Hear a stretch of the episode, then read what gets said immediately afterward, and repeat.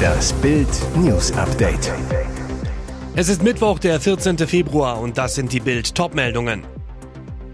Sie ging fremd, er zerkloppte das Haus. Ex stellt 130 Strafanzeigen gegen Hammer Heiko. Die Zukunft des Bayern-Trainers, welches brisante Tuchel-Gerücht dementiert wird. Vor der Krim, Ukraine zerstört nächstes Russenkriegsschiff. Sie ging fremd, er zerkloppte das Haus. Ex stellt 130 Strafanzeigen gegen Hammer Heiko.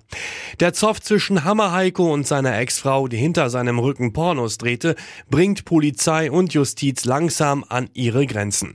Der Grund, nachdem der Handwerker das gemeinsame Haus in Köthen in Sachsen-Anhalt zerkloppt hat, schlägt die untreue Ex zurück. Aktuell hat Dana O bei verschiedenen Polizeirevieren, unter anderem in Köthen und Bernburg, insgesamt 130 Strafanzeigen gegen ihren früheren Lebensgefährten Heiko L. erstattet.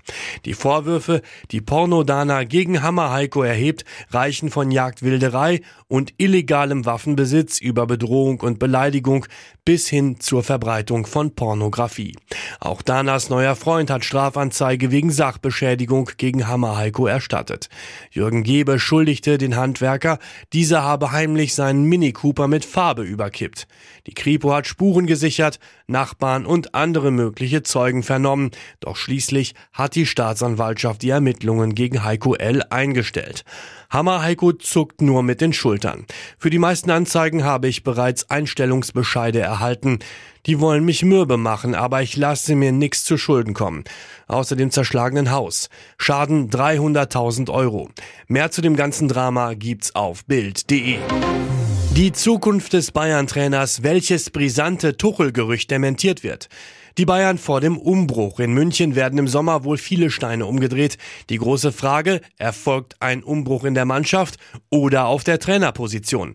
Noch haben sich die Bosse nicht entschieden. Zuletzt gab es im Umfeld der Bayern Gerüchte, dass es eine Option im Vertrag von Thomas Tuchel gibt, die das Arbeitsverhältnis zwischen ihm und den Bayern im Sommer beendet. Laut Sportbild wird das von beiden Seiten allerdings dementiert. Intern heißt es aber auch, dass eine Klausel ohnehin nicht nötig wäre, sollte diese Saison titellos bleiben. In diesem Fall soll die Zusammenarbeit und das Klima zwischen Trainer, Mannschaft und Club neu bewertet werden.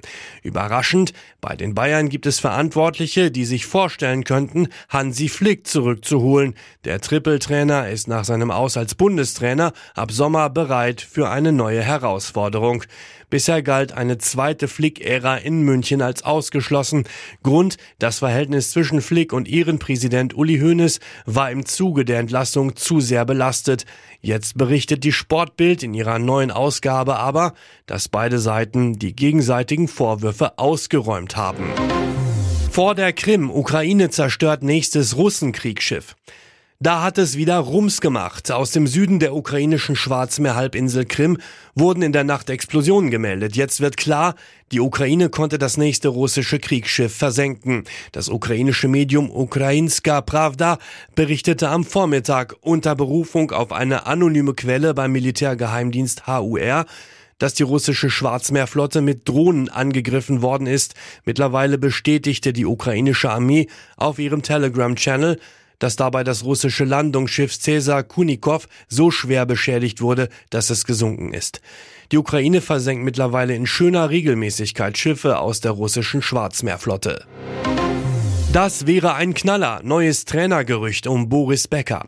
Erst vor wenigen Tagen beendete Boris Becker seine Zusammenarbeit mit Holger Rune. Jetzt gibt es neue Gerüchte um einen Trainerjob. Im Gespräch mit der deutschen Presseagentur spricht der deutsche Tennisstar Alexander Zverev über eine mögliche Partnerschaft. Zverev über Becker als seinen Trainer. Die Chance gibt es immer gab es auch immer. Wird Becker jetzt Zverev-Trainer? Der Halbfinalist der Australian Open sagt aber auch, wenn man darüber nachdenkt, jemanden wie Boris dazu zu holen, ist es, um die großen Turniere zu gewinnen. Und da muss der Trainer natürlich bei den großen Turnieren dabei sein. Genau das ist das Problem, denn Becker hat immer wieder Probleme mit der Einreise in andere Länder. Wegen seiner Haftstrafe durfte er nicht nach Australien, nicht nach England und auch nicht in die USA.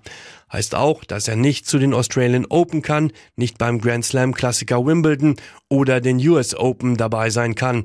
Als TV-Experte berichtete er allerdings zuletzt immer wieder von Deutschland aus. Debatte um NZZ-Kommentar. Schweizer Zeitung AfD soll mitregieren.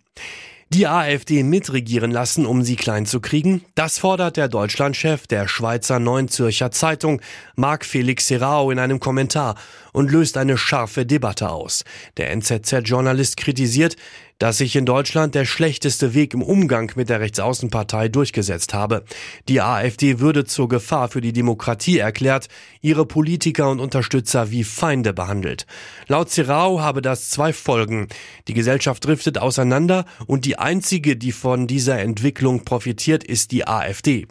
Zu hoffen, dass noch mehr Ausgrenzung die Rechtsaußenpartei schrumpfen lassen werde, hält er für magisches Denken. Die Rolle des Außenseiters ist für die AfD keine Strafe, sondern ein Geschenk. Deswegen fordert er, wer der AfD schaden will, muss sie mitregieren lassen, so schnell wie möglich, bevor die Partei noch mehr Zuspruch erhält. Auf X, früher Twitter, gibt es für den vielgeteilten Beitrag auch deftige Kritik. Autor Stefan Anpalagan attackiert den NZZ-Journalisten persönlich. Ich bin einfach nur froh, dass sich die Freunde der AfD nicht weiter verstecken, sondern nun offen zu erkennen geben. Sympathien für die Rechtsaußenpartei lässt Serrao in seinem Kommentar allerdings nicht erkennen. Bürokratiewahnsinn. Diese Gaga-Regeln bremsen Deutschland. Deutschlands Bürger und Firmenchefs stöhnen über immer mehr Vorschriften. Besonders nervig, sinnlos Regeln, die das Leben schwer machen, ausgedacht von irgendwelchen Bürokraten. Aktuell betroffen Bäckermeister Jochen Brendel, in dessen Bäckerei in Ludwigshafen stehen seit Jahren drei Tische und neun Stühle für seine Kunden. Sie können dort zum Beispiel Kaffee trinken. Vergangenen Monat sperrte das Ordnungsamt die Tische, untersagte den Getränkeausschank. Begründung, es gibt in der Bäckerei keine Gästetoilette. Bild nennt weitere Beispiele. Nahezu jeder Betrieb braucht einen Abfallbeauftragten, egal wie wenig Müll anfällt, heißt extra Schulungen und Kosten. Bäcker müssen nicht verkauftes Brot wegwerfen, sobald die Ware die Backstube verlassen hat, selbst wenn die Ware im Verkaufsraum in einer geschützten Verkaufstheke lag. Bäckereien müssen Lebensmittelreste wegwerfen, dürfen sie nicht an Tiere verfüttern. Ausnahme, sie haben sich als Futtermittelhersteller registrieren lassen, kostet aber Zeit und Geld. In einigen Bundesländern gilt, ist ein Lokal kleiner als 50 Quadratmeter und schenkt nur alkoholfreie Getränke aus, braucht es keine Gästetoilette. Sobald zum Beispiel Bier ausgeschenkt wird, ist eine Toilette dann aber Pflicht. Handwerker dürfen ohne Extraschulung Kleinlaster fahren, aber nur wenn sie Material transportieren, das zu ihrem Job gehört. Transportiert der Küchenmonteur dagegen zum Beispiel Bauschutt, ist die Extraschulung Pflicht. Verkauft ein Imbiss eine Currywurst, greift der Staat 7% Mehrwertsteuer ab. Gibt es im Imbiss auch Stühle, kassiert der Staat 19%. Lkw müssen zusätzlich zum TÜV jährlich zu festen Terminen geprüft werden. Kurios, manchmal gibt es also innerhalb weniger Wochen zwei Prüfungen, selbst wenn die Lkw kaum genutzt werden. Und wer Waren verpackt und an Kunden liefert, zum Beispiel Metzger, muss sich vorher im Verpackungsregister registrieren. Verkauft er die verpackte Ware im Laden, muss er das nicht.